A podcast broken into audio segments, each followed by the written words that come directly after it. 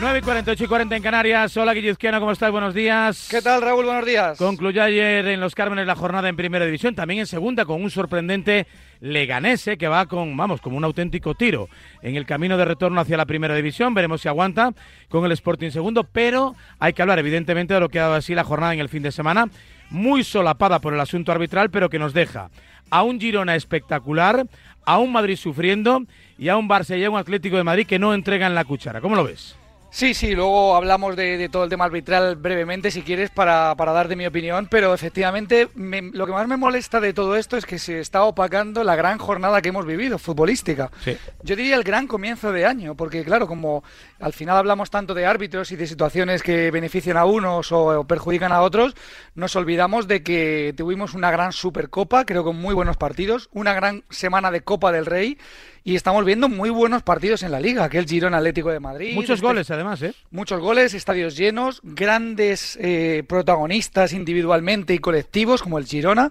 Así que es una pena que estemos haciendo de menos lo que es el fútbol, porque creo que estamos en un buen, muy buen momento de la liga española, donde efectivamente los de arriba van ganando, algunos con más brillantez y otros, como el Madrid y el Atleti, por meternos ya en faena, con lo justo. Yo creo que no podemos olvidar el gran desgaste físico y emocional que tuvieron los dos en el derby del jueves, que eso les ha pasado factura en el fin de semana. Al final el Madrid el domingo y el Atleti el lunes lo consiguieron resolver con muchísimos problemas, quizás no mereciendo la victoria a ninguno de los dos, pero es lo que tienen los equipos grandes, que al final por decisiones arbitrales, porque tienen mejor banquillo que otro, por lo que quieras, pero acaban sacando sus partidos y eso es lo que les hace estar arriba, eh, siguiendo la estela de Girona y Barça, que creo que este fin de semana jugaron mejor al fútbol. Bueno, jugar mejor, jugar bien, jugar, bueno, eh, cada uno que le ponga un poco el adjetivo que quiera, pero ¿hay algún equipo en Europa ahora mismo como el Girona? No, no, yo lo dije el domingo, que me, preguntaron si el Girona era el mejor equipo de la liga y dije que no solo de la liga, sino que creo que sinceramente es el que mejor juega de Europa. Porque yo cuando veo al Inter de Milán, que es líder en Italia, o al Bayern de Múnich, Leverkusen ha estado cerca, pero ha pegado un pequeño bajón. Y en Inglaterra tampoco hay ningún equipo que esté arrasando, ni el Liverpool, ni el City, ni el Arsenal, ni nadie por muy pequeño que sea, creo que nadie juega al fútbol como el Girona, que me parecía impresionante cómo se levantó de un golpe, porque claro, todos pensamos, algún día se la pegará, y estuvo a punto de pegársela en Almería el fin de semana anterior, donde no jugó bien, al final empató. Pero es que contra el Sevilla, que empezó ganando, en 10 minutos ya le había remontado, ya había marcado tres goles y luego siguió jugando muy bien, con un estado físico impresionante, desbordando por las bandas, con un delantero que lo mete todo sin Aleix García, es que fíjate, en este partido le faltaba Aleix García, Eric García de central eh, y luego David López, que era otro jugador muy importante. O sea, de la columna vertebral faltaban quizá los tres más importantes en el capítulo defensivo. Pues el equipo reconvierte a un media punta como medio centro, se pone a combinar, a jugar al fútbol, a salir por las bandas y acaba goleando al Sevilla. Me pareció impresionante el partido del Girona. Y tanto, porque además está mostrando todo tipo de recursos, capacidad para reacción, está conviviendo bien con la Copa, de momento, eh, porque se habla mucho que si la Champions, bueno, ellos también tienen Copa, juegan de hecho mañana, lo harán ante el, ante el Mallorca y, bueno, siendo capaces incluso de voltear un partido que se le había puesto un poquito cuesta arriba con el tanto inicial del, con el tanto inicial del Sevilla. Los mejores minutos de la temporada del Barça, seguramente. Sí, tuvo una desconexión que estuvo a punto de costarle el partido porque lo tenía 0-2 y de repente en cinco minutos con dos goles de Isco que volvió a estar muy bien se puso 2-2, pero yo creo que en el cómputo global fue mejor que un Betis a la deriva, por cierto, ¿eh? una de las decepciones de este tramo de campeonato, el Betis. El Barça jugó bien, tuvo un Ferran Torres eh, acertado de cara al gol, yo creo que quizá el jugador ahora mismo más en forma del Barcelona, y luego tuvo un golazo de Joao Félix que dejó esa píldora, muy buenos minutos de Lamin Yamal. Hay que destacar que el Barça tenía en la alineación dos chicos de 16 años, que nos hemos olvidado ya de lo joven que es Lamin Yamal, que como es lógico es irregular, pero cuando desborda hay pocos jugadores en la liga con esa capacidad en el uno contra uno. Luego hizo debutar, ya lo había hecho en Copa, pero digo de titular a otro joven central eh, por las ausencias en defensa y en general fue un equipo más sólido que en los últimos partidos. Así que triunfo convincente a la espera de una reválida este miércoles en San Mamés porque igual que para el Atlético de Madrid, creo que el título que tiene más cerca ahora mismo el Barcelona es la Copa del Rey, pero va a tener un partido muy complicado en Bilbao. Al margen de todo lo sucedido en el capítulo arbitral, mm, muy mala primera parte del Madrid. Y no sabría si decir si bueno, yo creo que por lo menos por fe, por insistencia, por perseverancia, pues, pues la realidad es que sí, ante la Almería. Sí, sí, está claro, como decía al principio, que las decisiones orbitales han opacado una buena segunda parte del Madrid, muy típica suya en casa, con mucha fe, mucho coraje, un buen físico pese al tute que lleva de los últimos días, con jugadores como Carvajal y Bellingham a un nivel altísimo, altísimo durante toda la segunda parte y eso que eran dos de los habituales en la Supercopa y en la Copa del Rey es verdad que provocado por una muy mala primera parte donde creo que el que se equivoca es Ancelotti, que muchas veces, eh, como vivimos en un país de extremos, eh, parece que no es compatible decir que Ancelotti es el mejor entrenador posible para el Madrid con que de vez en cuando se equivoca. Y yo creo que en este partido, además él mismo lo reconoció y le honra, nada más acabar el encuentro, se había equivocado porque no había refrescado un equipo que a todas luces, en mi opinión, lo necesitaba. No solo por el físico, sino como decía al principio, por lo emocional, porque cuando tú vienes de una batalla tan intensa, pues hay jugadores que no están preparados para dar otra vez el 100% y quizás se infravaloró en el afán por valorar el partido contra el Almería, por poner a los titulares y no eh, hacer de menos al colista, yo creo que eh, no se tuvo en cuenta que había jugadores que no podían rendir igual que el jueves y, y, había otros en el banquillo. Brahim, el primero, que me parece que está para tener muchos más minutos y lo demuestra cada día, el domingo también, pero José Lu, Fran García, Ceballos, creo que son jugadores de plantilla importantes en el Madrid como para haber tenido la oportunidad desde el inicio. Así que el Madrid salió con bueno, con, la energía muy baja, se lo castigó una Almería que creo que tiene muchos menos puntos de los que merece, porque su primera parte, su partido en general, fue de un nivel alto como ya había hecho contra el Barça, contra el Girona, contra el Atlético de Madrid y probablemente mereció más puntos, pero al final el Madrid reaccionó a tiempo, primero Ancelotti desde el banquillo, luego los jugadores que entraron y algunos, insisto, como Carvajal o Bellingham, que habían sido titulares, hizo una gran segunda parte que al margen de decisiones arbitrales de las que luego hablaremos, eh, tuvo mucho mérito esa remontada y ese ímpetu y esa fe para conseguir remontar a la Almería. De la jornada, ¿con qué más cosas te quedas? Bueno, si quieres vamos con las notas, porque para hablar de otros equipos, el, 3 se lo he dado al, Girona y en concreto a Dopic, claro. que ya ha empatado con Bellingham en la tabla de goleadores. Leía hoy en el periódico que además, como ha dado varias asistencias, es de los jugadores de Europa con más incidencia en el gol.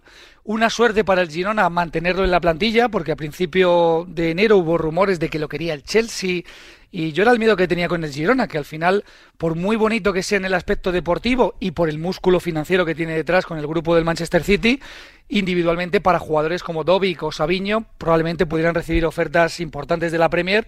Y ya sabemos que los jugadores eh, bueno, están tentados de aceptar resolver su futuro económico por muy bonito que sea la posibilidad de ganar la liga, de jugar la Champions el año que viene, pero parece que va a mantener el Girona a este descubrimiento porque eh, no teníamos noticias de que pudiera rendir de una manera tan inmediata, aunque hubiera marcado goles en Ucrania o con la selección, una cosa es luego llegar a la Liga Española y hacer lo que está haciendo Dovic, que me parece impresionante. Si alguien hubiese apostado seguramente sacaría pasta, ¿no? Eh, Bellingham, Dovic, Mayoral y Morata, peleando eh, incluso con la Reón de Ferran, ¿no?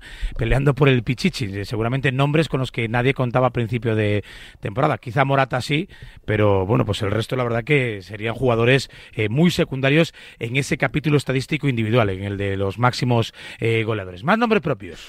Bueno, Ferran Torres, hablabas de él, se está metiendo en la, lista de goleadores del campeonato. El Barça creo que tiene un problema con Lewandowski, porque no está rindiendo bien y es muy difícil sentarle en el banquillo. Víctor Roque acaba de llegar y parece complicado que a corto plazo se le pueda dar la titularidad en un equipo como el Barça, pero mientras está resolviendo varios partidos, como el del Villamarín, Ferran Torres, eh, partiendo desde una posición de banda, donde yo creo que rinde más que jugando de nueve, pero luego es un, es un futbolista que tiene gol, que tiene instinto. No es casualidad que el rechace del palo en el centro desde la derecha le acabe cayendo a él. Creo que se sitúa muy bien en el área y al final está consiguiendo goles importantes. Muy criticado, quizá esa actitud que tiene de mandar callar a la grada cuando marca en el campo de unionistas no ayuda, pero creo que tiene virtudes como futbolista partiendo desde la banda, insisto, pero luego llenando el área y aprovechándose del mal momento que ya dura unos cuantos meses, por cierto, de Lewandowski. Así que el salvador del Barça y un jugador ahora mismo indiscutible por delante de otros como Rafinha, que está lesionado, o incluso por delante de Joao Félix, que marcó un gran gol, pero no tiene regularidad. Más nombres propios. Hugo Duro en el Valencia. También, también, Gran partido del Valencia. Hay dos equipos que hemos destacado en esta sección muchas semanas que son el Las Palmas y el Valencia. Obviamente el equipo de revelación es el Girona, pero Las Palmas y Valencia se están aprovechando del mal momento de otros como el Betis para meterse en la pelea por Europa. De Las Palmas es más un rendimiento colectivo, quizá, pero tiene mucho mérito, próximo rival del Real Madrid, recordémoslo. Y el Valencia también es un rendimiento colectivo, hemos destacado como Baraja, además creando un sentimiento de pertenencia con los jóvenes, eh, reflotó al equipo la temporada pasada y están metiéndolo muy arriba ahora, olvidándose de la lucha por no descender y haciendo creer a su equipo que puede luchar por Europa. Y luego con decisiones tácticas importantes, por ejemplo, para blindarse contra el Athletic, eh, poner dos laterales en esa banda mm, avanzado del partido contra Nico Williams, eh, metiendo últimamente a Guillamón en vez de Javi Guerra para fortalecer el mediocampo con Pepelu. Bueno, cosas interesantes de baraja a nivel táctico y luego teniendo individualidades como por ejemplo en este partido Hugo Duro, que es un delantero quizá más de brega, más de pelea, pero que luego también tiene gol. ¿eh? estamos hablando de Ferran Torres, de Borja Mayoral, pues ahí hay que meter también a Hugo Duro con números importantes y en este partido en concreto muy cerrado porque se enfrentaban dos equipos que no reciben muchas ocasiones, rematando un gran centro desde la izquierda para lograr el gol de la victoria. ¿Algún apunte más? Sí, en lo negativo, deportivamente, el Cádiz, que parece el más hundido de los tres. Fíjate que es el que tiene más cerca la salvación, porque está a solo un punto con lo mal que lo ha hecho, está a solo un punto del Sevilla y a dos del Celta. O sea que llegue quien llegue, parece que va a ser Pellegrino, o eso dicen las últimas informaciones, creo que puede salvar al Cádiz porque el nivel de puntuación por abajo está en, términos históricos muy bajo, valga la redundancia. Pero en las últimas semanas he visto, como decía antes, tanto al Almería como al Granada más vivos, más enteros. Y curiosamente el Cádiz, que es el que está más cerca, con más problemas deportivos y quizá por eso ha llegado la destitución de Sergio, porque parece que no podía levantar la situación. Aunque aún queda mucho, con el Celta, con el Sevilla, que emite, sigue emitiendo señales de, alarma, con el Mallorca, bueno, pues con esos equipos que evidentemente no pueden relajarse ni un solo instante, eh, porque lógicamente los puntos eh, se van acumulando por aquí y por allá y hay amenazas por todas partes. ¿Algo más que añadir, Guille, Game to Plus? Sí, bueno, el, punto negativo de la jornada, por, porque la gente no, no piense que, que cuesta hablar de árbitros, más allá de las jugadas puntuales, que si quieres te puedo dar mi opinión, eh, creo que es feo el ambiente otra vez que estamos viviendo en el fútbol español, ambiente de trincheras, donde todo el mundo se siente perjudicado. Sinceramente creo que se lleva una situación irrespirable. Todo lo que rodea la previa y el post de los partidos, porque errores arbitrales ha habido siempre, eh, el VAR no ayuda, la, la, la, instaurar el bar, quiero decir, porque al final una cosa es en el tenis, donde tú puedes ver dónde bota una pelota y dónde no, que lo más parecido a eso es un gol fantasma o un fuera de juego, aunque para eso luego también hay que parar la imagen en el momento correcto, porque influye que sale de la bota de un jugador y llega a otro, entonces hay que ver dos situaciones, pero todas las jugadas que son interpretables, como las que ha habido en el Bernabéu, es que el VAR no las va a resolver, porque estamos viendo 100 repeticiones de cada jugada y no nos ponemos de acuerdo, porque incluso con repeticiones uno va a pensar una cosa y otro va a pensar otra. Entonces, yo creo que se ha eh, malinterpretado para qué vino el VAR, que era para resolver jugadas eh, claras y manifiestas. Ahora se tiende a rearbitrar todas las acciones y eso no ayuda. Como no ayudan tampoco los comunicados de algunos clubes, los vídeos en las televisiones de otros, declaraciones que insinúan que la competición está adulterada y luego, por supuesto, está el As de Bastos, que es el caso Negreira, que destruye cualquier eh, queja desde Barcelona, ¿no? Porque todos los demás equipos pueden decir que ellos han estado pagando 17 árbitros, no sabemos todavía para qué, pero se puede intuir a un, a un árbitro o a un exárbitro. Con lo cual, todo esto lleva a que nadie esté contento, a que todo el mundo vea una mano negra y a que todos los equipos tengan razón o no, porque al final una semana se siente perjudicado uno y otro equipo otra semana, pero lleva a una situación irrespirable y que, por desgracia, como decía al principio, impide hablar del gran nivel futbolístico que creo que estamos teniendo en la liga últimamente. Y tanto. Menos mal que estás tú para subirlo. Como siempre, un placer escucharte, Guilla. Hasta la próxima semana. Un abrazo, Raúl. Adiós. Otro para ti, Guillermo Uzquiano, siempre aportando el plus cada semana aquí en A Diario en Radio Marca.